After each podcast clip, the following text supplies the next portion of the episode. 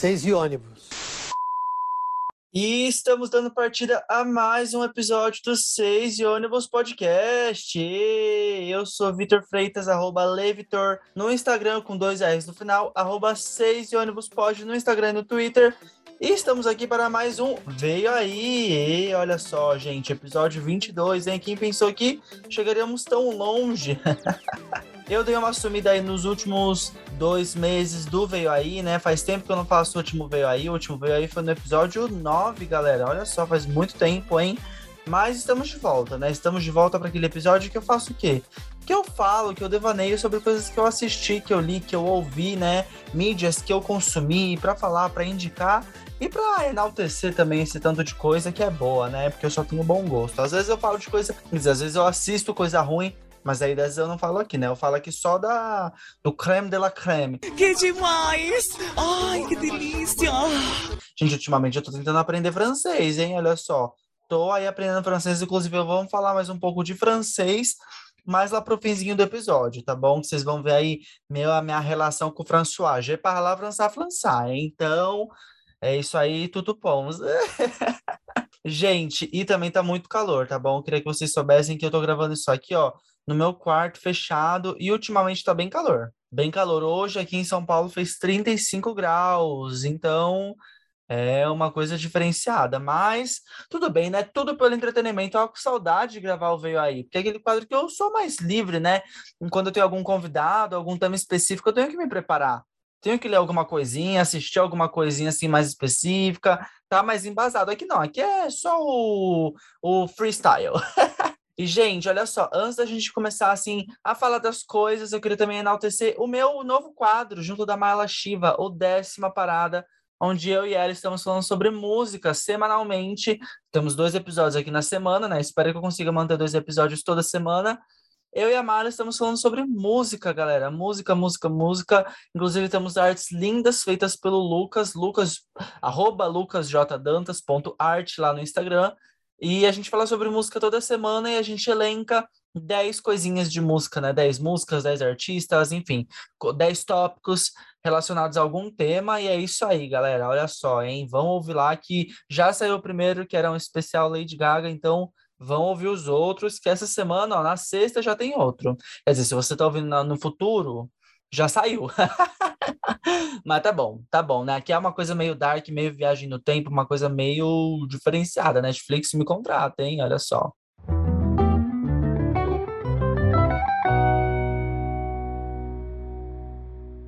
E, gente, falando em Netflix, a primeira coisa que eu queria falar era de um filme que tá na Netflix. Olha só, galera, peraí, porque eu tô fazendo uma bagunça, né? Se você ouviu os outros veio aí, você sabe que eu divido entre filmes, séries, é, música e tudo mais em tópicos. Só que eu não quero mais fazer desse jeito, cansei. Eu sou, assim, uma nova pessoa.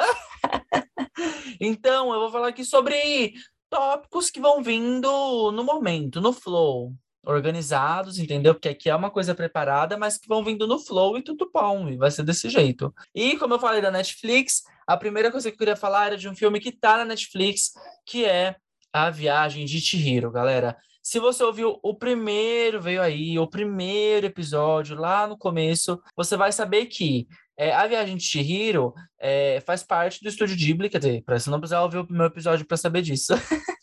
mas você vai saber que eu estava fazendo uma maratona de filmes do Estúdio Ghibli, o que significa que eu vi também, quer dizer, uma maratona é um termo muito forte, né? Porque eu não maratonei nada.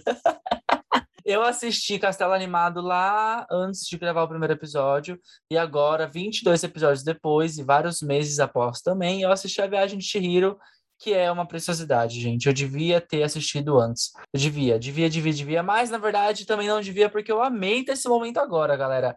Eu gostei muito de A Viagem de Chihiro.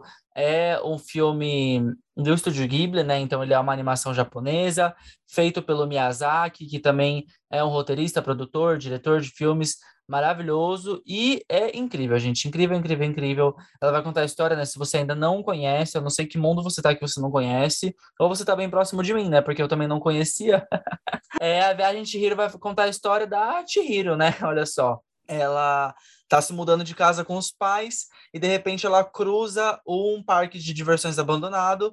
Os pais dela são, por algum acaso, transformados em porcos e ela, ela embarca em um mundo fantástico, cheio de dragões, bruxas e espíritos para tentar passar por essa saga dela e trazer os pais dela de volta. É uma coisa incrível. E eu queria mandar um beijo para Gisele, dona Gigi, um beijo, Gi, porque a gente combinou de ver outros filmes do Estúdio Ghibli, juntos, mas vamos aí, vamos aí, que a Gisele deve me odiar, que eu só enrolo ela para ver os filmes.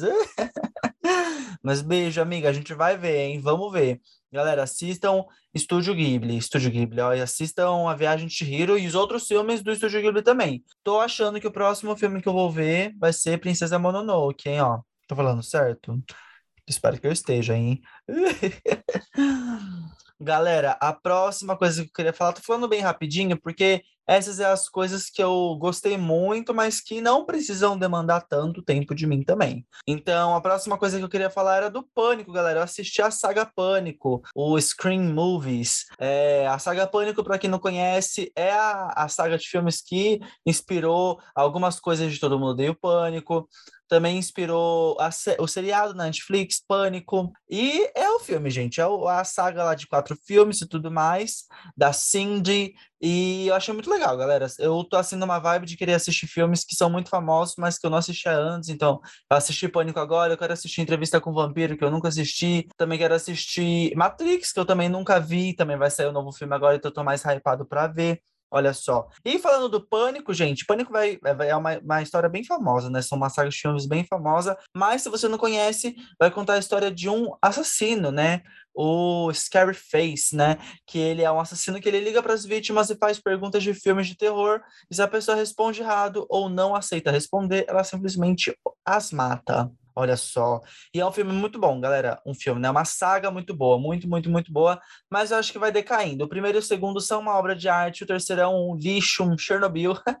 e o quarto é ali mediano, vai, mediano, não é muito legal também. E eu queria também fazer, falar uma coisa para a dona Prime Video, hein, ó. O Pânico tá, o Pânico 4 só tá lá no Prime Video, mas não tem legenda em português tá bom? Isso daí é o quê? É um elitismo. Eu tive que ah, gastar o meu minha, minha cultura inglesa aqui e assistir, mas tá bom, gente. Isso daí é uma reclamação blazer. Filmes muito bons, tá bom? Vamos no, pro próximo, gente. O próximo é uma coisa atual que eu estava, inclusive, assistindo antes de é, começar a gravar, que é a série da Netflix, a minha queridinha, meu amor, minha amada Sex Education que acabou de lançar a terceira temporada na Netflix, né? Atualmente, no momento que eu tô gravando, né? Que é na semana mesmo que eu vou lançar. eu tô no terceiro episódio. Gente, eu tô gostando de tudo. Tudo, tudo, tudo, tudo que tá nessa nova temporada de Sex Education tá muito boa. Todos os arcos estão legais, todos os personagens estão muito mais carismáticos do que eu acho que eles estavam nas temporadas anteriores. E não carismáticos, eu digo, ah, humor e piadas, mas carismáticos de você querer se importar com a história deles mesmo. Eu me importo com a história de todo mundo, todo mundo, todo mundo. E essa temporada tem bastante, vários, né, arcos é, muito distintos, né, que não se conectam. Mas é isso aí, gente. Eu queria mais atenção em alguns, como Jackson, mas vamos lá, eu tô ainda na metade da temporada, né, então vamos ver. Eu amo todo mundo, gente. Até a Ruby e o Otis, que é o novo casal, né, da temporada, não tava dando nada, nada, nada, nada. Mas eu tô achando muito legal, gente. A Ruby é muito amorzinha, muito, muito, muito amorzinha, né? Eu acho ela muito engraçada. eu acho que eles conseguiram aproveitar muito bem também as tramas que eles estão criando nessas temporadas. Quer dizer, eu tô, posso estar sendo precipitado porque eu tô na metade da temporada ainda, né? Mas vamos lá, calma lá. E todos os personagens, né, eles também estão conseguindo ser bem aproveitados por enquanto. E eu espero que continue assim pelo resto da temporada. E também que eles renovem, né, pra quarta temporada, porque a atriz que faz a Maeve a Emma Mackey, ela, ela talvez não continue no papel, né? Eu ouvi dizer que ela iria sair e tal, porque ela acha que ela tá muito velha, mas talvez sejam só rumores, gente, porque eu não vi nenhum lugar oficial falando isso, mas espero que ela continue e que tenha uma quarta temporada. E também não precisa alongar muito, não. A quarta pode ser a última, se for para encerrar de um jeito bom, entendeu? De um jeito bom e belo.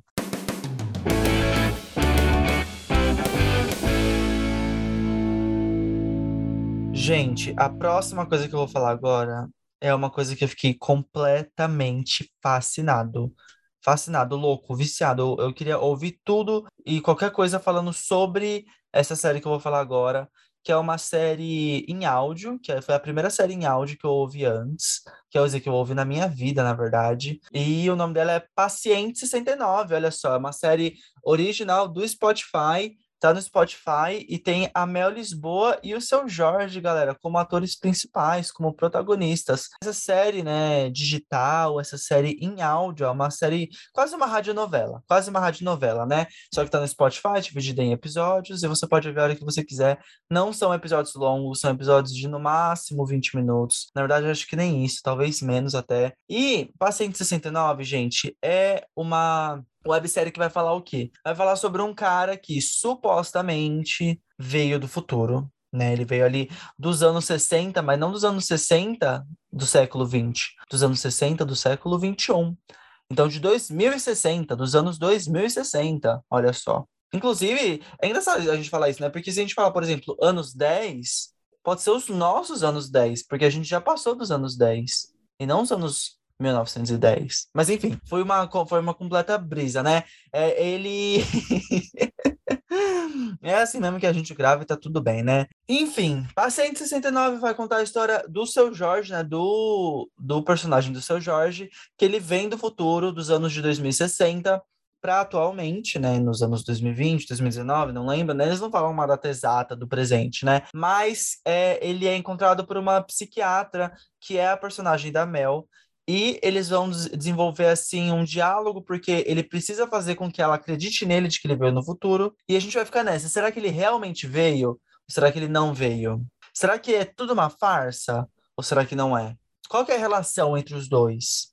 E, gente, esse, esse paciente 69, é, eu vou explicar para vocês como que ele é relacionado com Gorgias. Gorgias, vocês sabem o que é Gorgias? Gorgias é uma obra de Platão, olha só, eu estou relacionando uma série do Spotify com uma obra de Platão que foi escrita ali, é, sei lá, uns 200 anos antes de Cristo. Olha só, hein? Mas é muito possível, gente. Eu vou explicar por quê. Mas antes, eu preciso dizer o que é Gorgias exatamente. Gorgias é um, uma obra que eu li na faculdade, né? Para quem não sabe, eu faço letras, e que eu achei muito, muito, muito interessante. Inclusive, eu fiz um trabalho que é um, acho que o único trabalho que eu me orgulho da faculdade. sobre essa obra, né?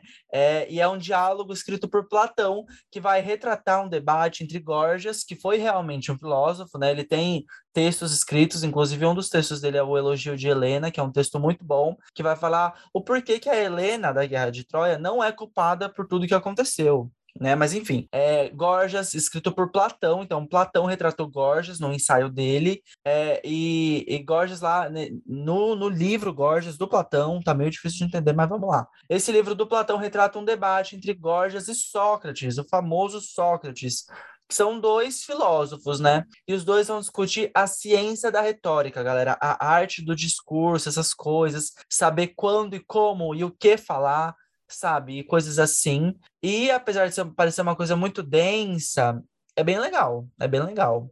Eu recomendo vocês lerem com alguns textos de apoio, mas é bem legal. E esse texto, como eu falei, é um diálogo, galera. É só diálogo, não tem descrição. É tudo em diálogo. Inclusive, o, o cara que traduziu Gorgias, que traduziu Gorgias para o Brasil, ele foi meu professor.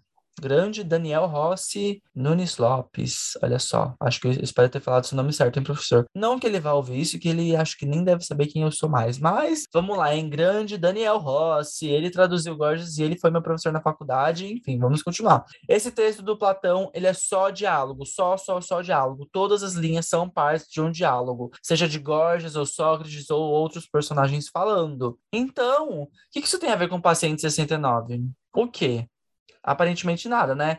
Aí que você se engana, porque como a série do Paciente 69 é em áudio, o diálogo é a principal pilastra dessa narrativa. E o diálogo de Paciente 69 é muito bem escrito. Muito, muito, muito bem escrito.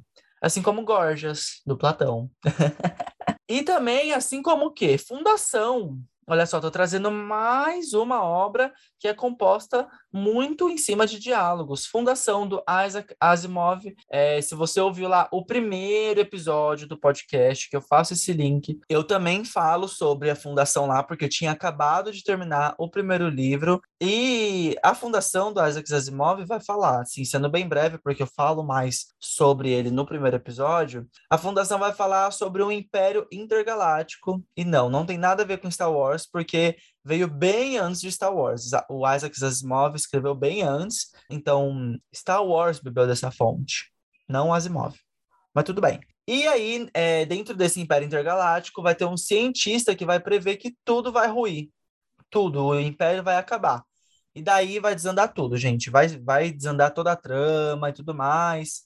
E a fundação, apesar de ter esse cenário gigantesco, gigantesco, que envolve guerras espaciais, naves super gigantes, planetas com sóis artificiais, ele vai ser construído em cima, assim, 90%, 95% em cima de diálogos. Esses diálogos vão ser como é, tramas políticas, jogos de convencimento, de persuasão, e é muito interessante, gente, porque eu acharia chato ver um monte de homem velho discutindo política no cenário atual, que talvez seja o que está acontecendo atualmente em todo mundo, mas quando você coloca vários homens velhos, na verdade tem homens novos também, né? Mas homens que não se importam com tanta coisa, mas com poder, né?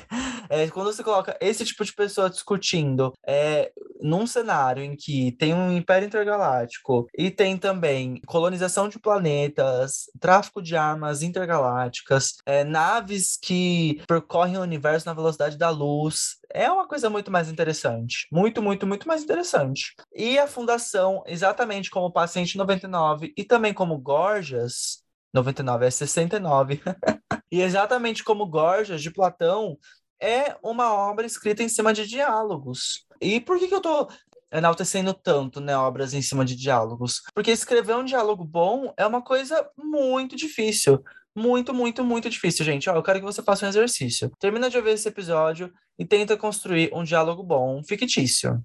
E é muito difícil, gente, muito, muito, muito difícil. Eu estudei teatro há alguns anos e dentro do teatro a gente tem a dramaturgia, né, que é a área responsável por escrever os roteiros da peça e tal, né? Escrever, escrever teatro é dramaturgia e é uma área que eu gosto muito, muito, muito. Eu tive a experiência de estudar dramaturgia um pouco, de tentar escrever algumas coisas na dramaturgia, e é muito difícil escrever uma, um diálogo que pareça o mais natural possível, ou o mais interessante possível, o que te dê mais informações possíveis, porque todos os diálogos de todos os personagens têm que ter alguma intenção. Tem que ter a intenção de te fazer emocionar, ou de te fazer ficar, ai meu Deus, é, que aflição, ai, porque esse personagem fala tanta coisa besta, sabe? Tem a intenção de alguma coisa e é muito difícil fazer que, com que todos os diálogos tenham alguma intenção. Porque se não tem intenção, fica entediante.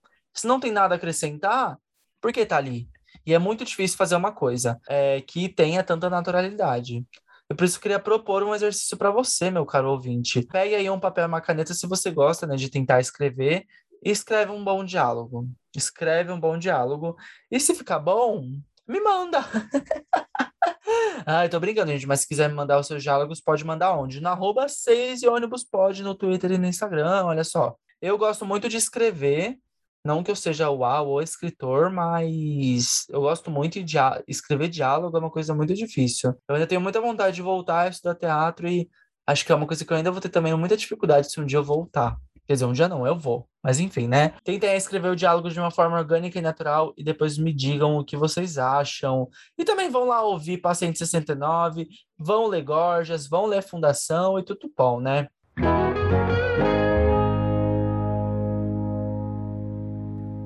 Mas, contrariando tudo que eu disse até agora, tudo, tudo, tudo, tem um livro que eu li muito recentemente, que eu terminei de ler, tipo, três dias. Eu terminei de ler Torturado. Gente, esse livro, ele tem pouquíssimos diálogos, pouquíssimos. Torturado, do Itamar Vieira Júnior, gente. Que livro, amigos. Que livros, que livros, que livros. Ele vai contar a história de duas irmãs, a Bibiana e a Belonísia, que vivem em Água Negra, uma fazenda no interior da Bahia. Então, elas cultivam a própria comida na fazenda e tem que entregar uma parte para os donos, tem que trabalhar no arado dos donos, e assim segue, né?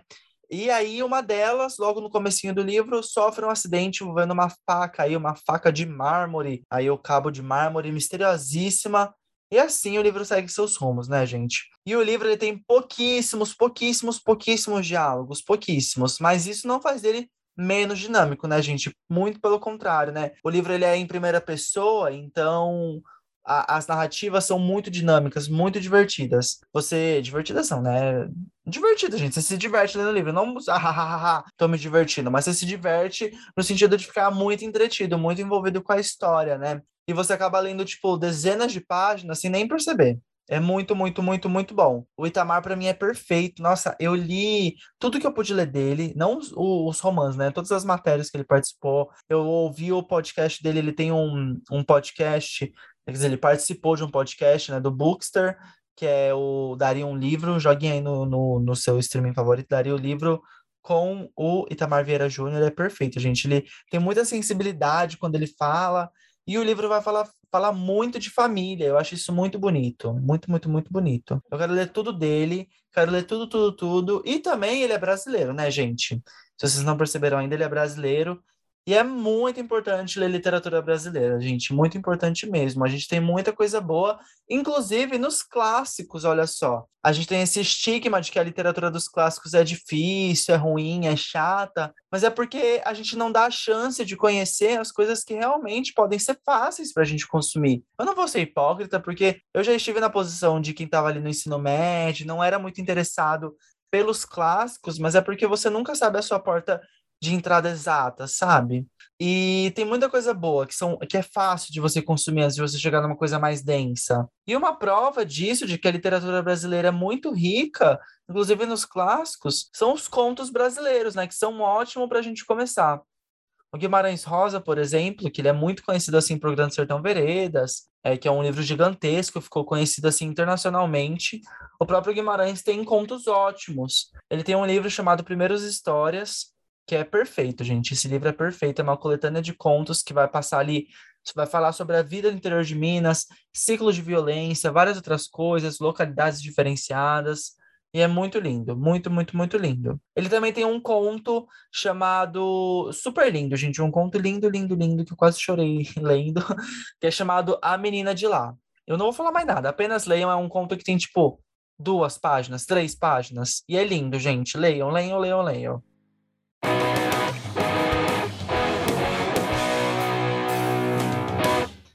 E é isso, gente. Ó, enaltecido aqui coisas mais densinhas. Vamos para recomendações mais rápidas? Comentar alguma coisinha assim mais rápidas? Ai, que badalo! Ai, que loucura! Ai, que absurdo!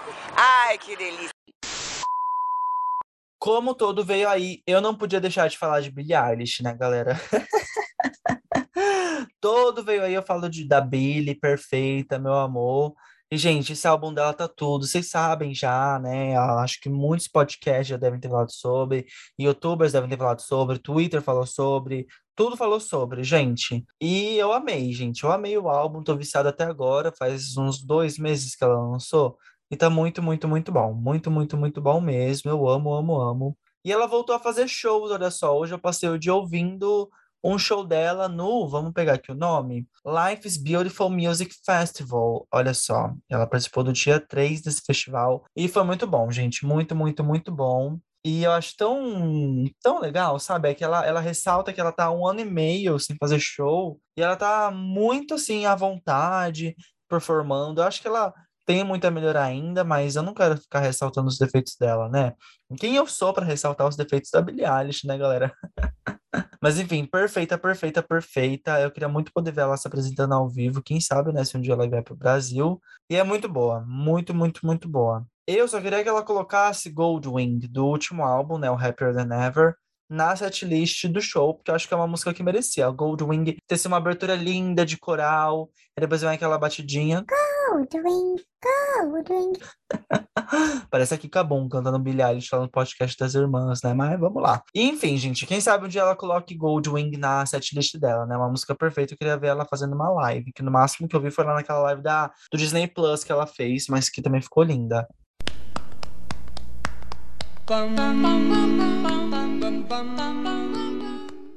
Eu também queria enaltecer a Fouzia, galera. A Fouzia, eu já falei dela aqui antes, né? Quando ela, quando ela lançou Minefields com John Legend. É uma música muito, muito, muito boa, Minefields, né? Mas a Fouzia é uma artista muito boa no geral. E eu acho que todo mundo devia ouvir mais ela, todo mundo. Inclusive, ela tem um concerto, ó, joga aí no YouTube agora. Fouzia, Fouzia se escreve, se escreve F-A-O-U-Z-I-A.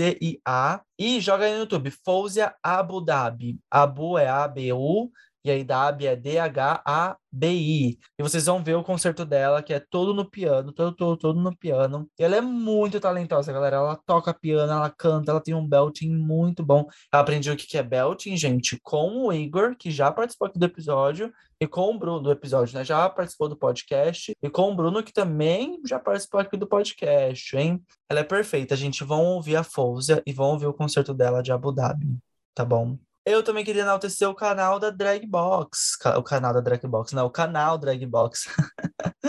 Elas são perfeitas. São duas drags, né? A Olive Oil e a Tata. Mas enfim, é um casal de drags muito, muito, muito boas. E o podcast delas também, gente. O podcast Bem Eleganza, que é um podcast que eu tô viciado. Tem pouquíssimos episódios, mas são muito boas. Muito, muito, muito boas. Eu também tô viciado, gente, na, nos vídeos da Carol Pinheiro. Ela mesma, blogueira. Mas não é qualquer vídeo. Eu tô viciado nos vídeos dela do intercâmbio para Montreal, olha só. Faz um tempo, na verdade, uma, umas semaninhas aí que eu tô meio com essa pira do francês na cabeça, né? Eu já falo. Ai, Será que é muito presunçoso falar eu falo inglês? Eu sei inglês, galera, eu sei. I know what I'm doing, okay? I know how to speak English. e aí eu fiquei nessa de, ai, ah, quero aprender francês, francês, francês. E aí eu vi que ela fez o intercâmbio para Montreal em 2017, junto da MAC, que é outra influencer que eu gosto muito, que eu conheci através do Wanda. E eu achei muito legal os vídeos. Ela tem uma série de vídeos lá, uns cinco vídeos, que são muito gostosinhos de ver, gente. Muito, muito, muito gostosinhos. Eu fiquei, ai, como eu queria ir para Montreal. Eu acho engraçado que lá elas ficam tipo, ai meu Deus, eu tô congelando de frio. Eu assisti nesse calor de 35 graus aqui de São Paulo. e é louco pensar, hein? 35 graus em pleno inverno, galera. Ei, se liga, hein? Se liga, porque o, o clima está mudando, mas enfim. Je parle né pas français. É isso que você falar em francês só. Mas, gente, é isso, né? E por fim, eu queria re novamente re ressaltar o meu décima parada. Acho que eu gaguejei muito esse episódio, hein, galera? Mil perdões. Eu queria ressaltar também o décima parada com a Mayla, né, galera? Dá uma chance, ouve os episódios sobre música, eu e a Mala estamos comentando toda semana alguma coisinha especial com artes de milhões do Lucas Dantas, que também é muito, muito, muito bom. E é isso, gente. Acho que temos, né? Temos um, um novo veio aí, com várias coisas assim que se destacaram, diálogos de milhões, relações também milionárias. Então, e é isso, gente. Ó, isso aí foi o, o nosso terceiro veio aí do Seis Ônibus Podcast. A minha Siri, como sempre, tá ligando aqui de novo. Ei, Siri, desliga, filha. Você precisa desbloquear o dispositivo primeiro. Ó, oh, acho que ela tá uma, uma, uma coisa diferenciada. gente, é isso então. Eu vou me despedindo por aqui. Um beijo a todos que ouviram até aqui. Um beijo, um abraço, entendeu? Ouçam os outros episódios. Ouçam, ouçam os próximos episódios também. Segue lá no arroba 6 ônibus pode no Twitter e no Instagram. Segue lá no arroba Levitor com dois R's no final, se quiser ali me dar um oi, um biscoitinho. E é isso, galera. Nos vemos nos próximos episódios e um beijo e tchau, tchau.